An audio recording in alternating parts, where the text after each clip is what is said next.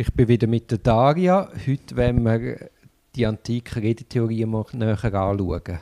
Die ist wichtig, wenn wir nachher die Gerichtsrede vom Cicero mal besprechen. In diesem Mordprozess. Das Fundament der rhetorischen Dispositionslehre in der Antike, da habe ich einen Namen und zwar Quintilian. Was sagt er? also, der, es gibt mal den, den, Teil Narratio. Das ist die Vorstellung vom Sachverhalt. Mhm. Also das ist dann und dann passiert. Gell, du korrigierst mich, wenn ich da mhm. was falsch sage. Dann wäre die Argumentatio folgt dann. Also das ist dann die eigentliche Diskussion vom Sachverhalt und Qualifikation. Mhm. Also aus den und den Gründen ist das und das passiert und muss man so und so sehen.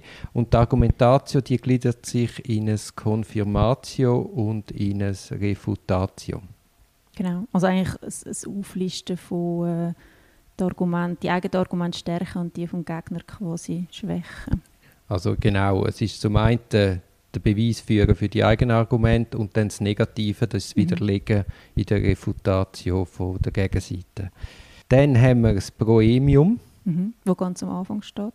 Ah, das kommt, ganz, das kommt ja. vor der Negatio. Mhm. Es ist einfach die Rhetorik selber oder wie ich quasi meine Verteidigung aufbaue, ist in der Antike unglaublich wichtig. Also das heißt, ich überzeuge hauptsächlich so, dass ich die Richter, also ich rede so, dass ich die Richter muss überzeugen von meiner Sache.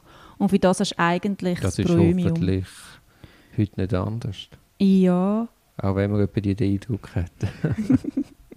Also eben, das Primat ist das Überzeugen vom Gericht. Und, die, ah, Entschuldigung. Also, Nein. Man hat auch in dem Premium gibt es die sogenannte Captatio Benevolentia. Das heißt, ich bitte eigentlich Zuhörer, in dem Fall das geschworene Gericht oder die Richter selber, ums Wohlwollen von dem, was ich sage. Und das ist meistens ein Aufstellen von der Richter und sagen, ja, ich bin eh nur klein, aber ich probiere es jetzt und bescheiden und so.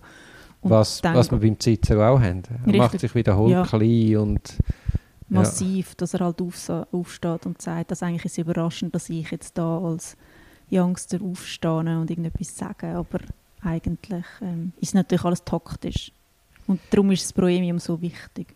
Ich wollte vorher noch einflechten, die antike Redetheorie, das ist ein Grundgerüst, aber mhm. man hält sich eben nicht sklavisch dran mhm. in einer Gerichtsrede, sondern man passt dann eben das am Fall an. Mhm. Das ist ganz wichtig zu wissen. Oder heute hast du auch, du hast zum Beispiel Urteile sind immer gleich aufgebaut. Prozessuales, dann das Sachverhalt, wo erstellt wird, dann das Rechtliche. Und es gibt auch ganz viele Anwälte, die sklavisch sich an diesen Aufbau halten. Mhm. Aber das ist natürlich nicht Selbstzweck. Also so ein Aufbau ist eben nicht Selbstzweck, sondern wichtig ist eben, dass man die eigene Plädoyer so aufbaut, dass man eben möglichst das Gericht überzeugt. Und unter Umständen muss man oder sollte man das komplett auf den Kopf stellen und mhm. anders. Ja, richtig. Ich glaube, ich es richtig im Kopf habe, hat der Cicero ja eh müssen reagieren, also eigentlich auf den Ankläger. Das heißt, er kann ja nicht einfach mit einer vorgeschriebenen Rede kommen, sondern muss auf das, was der Rukius jetzt im Roscius-Fall gebracht hat, reagieren. Gut, ein Stück weit war er vorgewarnt. Gewesen. Genau. Aber äh, wir kommen im genau. Detail alles genau. noch dazu. Dann ein weiterer Teil ist Prerogatio. Sagt ihr das etwas? Ähm, also ich habe es auch schon gehört als Vorrede. Wie hast du es definiert? Das ist quasi eine Zusammenfassung vom Gesagten. Ah, per dann, Oratio. Ja, ja, ja. Mhm. Also eine Zusammenfassung vom Gesagten und genau. dann ein Appell, was du eigentlich willst. Also ihr müsst so und so entscheiden wegen dem und dem. Richtig, der Schlussteil eigentlich, wo nochmal zusammenfasst. Also du hast genau Denumeratio, also die Rekapitulation vom Gesagten, mhm. dann die Indignatio, die Antipathie gegen den Gegner, also ein bisschen negative Gefühle wecken mhm. und dann kommt Questio, das Mitleid für die eigene Sache. Und dann gibt es noch weitere Teile zur Zeit vom Cicero, nämlich Proposito.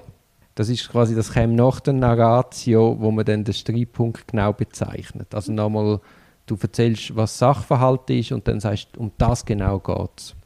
Und Partitio. Mhm eigentlich Gliederung, dass ich nochmal zeige, wie, mich, wie meine Beweisführung im weitesten Sinne genau, wird. dass du den Hörer quasi wie mitnimmst. Ich mache jetzt das, dies und jenes. Mhm, genau. Überhaupt das Element vom äh, Movere, also vom Bewegen von, von Zuhörern und Richtern, das ist einfach in allen Teilen irgendwo durch vertreten. Also das ist jetzt die klassische Schultheorie mit mhm. diesen ganz komplizierten Begriffen. Aber nochmal, das ist quasi auf den Einzelfall taktisch geschickt anzuwenden. Und wir schieben das jetzt in einem extra Podcast vor, weil es zu der Beurteilung vom Cicero, dass man das überhaupt kann ermessen was er da leistet mit, seiner, mit seinem Plädoyer, ist, ist nicht ganz unwesentlich, dass man halt den klassischen Aufbau kennt. Mhm. Jetzt noch schnell zur Gerichtsrede an sich. Also wer sind Zuhörer vom Cicero? Also im Prinzip können das ja alle sein. Also wichtig ist einfach, dass er direkt mit dem äh, Geschworenengericht redet. Die muss er überzeugen, weil das sind die, die abstimmen werden darüber. Und wie viele sind die? Wie viele Geschworene haben wir? Ich weiss die genaue Zahl nicht mehr. Ich meine, die etwa 10. Also die Zahl ist auch unterschiedlich noch verändert worden. Und es ist so, dass du auch als ähm, Ankläger und Verteidiger kannst du auch ein bisschen mitreden. Also aus einer Wahl von Richter, wer du willst oder nicht willst. Du kannst eine gewisse Anzahl sagen, die du nicht willst haben in dem geschworenen Gericht. Mhm. Und wer leitet dann die Verhandlung? Der Prätor. Oder ein Prätor. Und der Prätor selber ist nur beratend und leitend oder ist er auch involviert ins Urteil? Ich meinte, er hat keine Stimme und ich meinte außerdem, dass das geschworene Gericht nicht untereinander reden Also sie werden nachher mit so einem Büchschen, wo du die Stimme abgibst. Ah, das ist wie bei den so, Griechen, dort hast du auch ja. so 500er Besetzungen gehabt, ja, wo einfach einen Stein rühren. Richtig, ja. und du darfst, sie dürfen sich eigentlich nicht austauschen. Und wie muss man sich so eine Gerichtsverhandlung vorstellen? Die fährt am Morgen an und wird durchgezogen? Im Prinzip ja. Du wirst, also zu einem gewissen Zeitpunkt wird die Bühne aufgestellt, das Tribunal, also wo, wo wir auch noch haben in unserer Sprache. Und dann hocken die dort verteilt. Das ist eine Anklagerseite und eine Verteidigerseite und das Publikum im Hintergrund. Und wo ist das gestanden, das Tribunal? Auf dem Forum meistens. Das Forum Romanum. Und dann hat es beliebig viele Zuschauer gehabt. Wer es interessiert hat, hat können Kann hören. hören. Genau. Mhm. Super spannend. Also mhm. hast du quasi wie eine Arena aufgebaut. Ja, das ist eh, also Geschichte und Rhetorik und alles ist etwas, was in Rom ja immer auf der Straße passiert. Also die Idee ist ja, dass wenn du durch Rom schlenderst als antiker Römer, dass du mit deiner Geschichte und deiner, äh, wie sagst du, mit der Mythologie und der Rhetorik und der Rechtsprechung eigentlich immer in Kontakt bist. Das heißt, du hast Säulen und Statuen und öffentliche Reden und also das heißt jetzt für den Cicero, wenn wir uns jetzt in Cicero denken, er kommt da als Neuer auf Rom, hat da eine riesige Plattform und Bühne. Mhm. Es ist eine einmalige Chance, sich sofort berühmt zu machen. Mhm. Aber wenn er den Prozess verliert, ist es vorbei. Ist es vorbei. Mhm. Aber er weiß auch, dass er nicht verlieren wird. Dazu kommen wir noch. Dazu kommen wir noch. Wenn er verliert, hat er dann auch ein K auf der Stirn? Nein, weil er hat ja nichts falsch gemacht.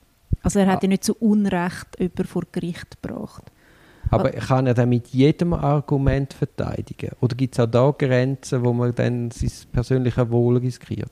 Also im Prinzip kann er ja erzählen, was er will. Mir ist, kein, also mir ist nicht bekannt, dass der Verteidiger äh, bestraft würde. Es ist wirklich das K von dieser, von dieser Kolumnia eigentlich passiert wirklich dann, wenn du fälschlicherweise eine Anklage machst. Also mhm. du sagst, er hat mir das Geld gestohlen, das stimmt gar nicht und dann fliegt es auf. Mhm. Aber es geht für den Cicero geht um Raum und Ehe und, und, und seine, ganze, seine ganze Zukunft in Rom. Ja, um sich auch etablieren innerhalb von dieser Gesellschaft. Und darum darf er natürlich wie nicht scheitern. Gut, jetzt ist ja der Beklagte, der Russius. Sexus Russius, ja. Aus Ameria. Mhm. Ist ja gar kein Römer.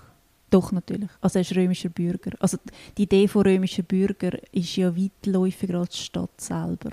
Und dann ist es normal, dass der, der Prozess nicht in Amerika stattfindet, sondern in Rom. Ähm, Oder liegt es daran, dass der auf Rom geflüchtet ist, weil man ihm in Amerika nach dem Leben getrachtet hat? Es kommt ja darauf an, wo er angeklagt wird. Also natürlich ist er auf Rom geflüchtet und ich nehme an, die Anklage ist dann in Rom selber ja. gemacht worden. Darum findet es dort statt. Aber hätte jetzt der, der Kläger auch können in Amerika klagen Es gibt theoretische Möglichkeit, quasi außerhalb von Rom zu klagen. Ist aber da nicht in Frage gekommen. Wieso? Weil man dort klagen muss. Gerichtsstand ist dort, wo er sich aufhält. Ich weiß nicht, ob es so fixiert ist. Also weißt du, in der Schweiz wäre es ja. jetzt so, ist, ist es eigentlich der Tatort oder der ja. Erfolgsort. Ja. Aber eigentlich nicht, wo er sich aufhält. Nein, aber das bist du so nicht gebunden. Also, dann äh, tun wir uns doch ähm, im nächsten Podcast tun wir uns mal um den Mordprozess, steigen wir mal ein.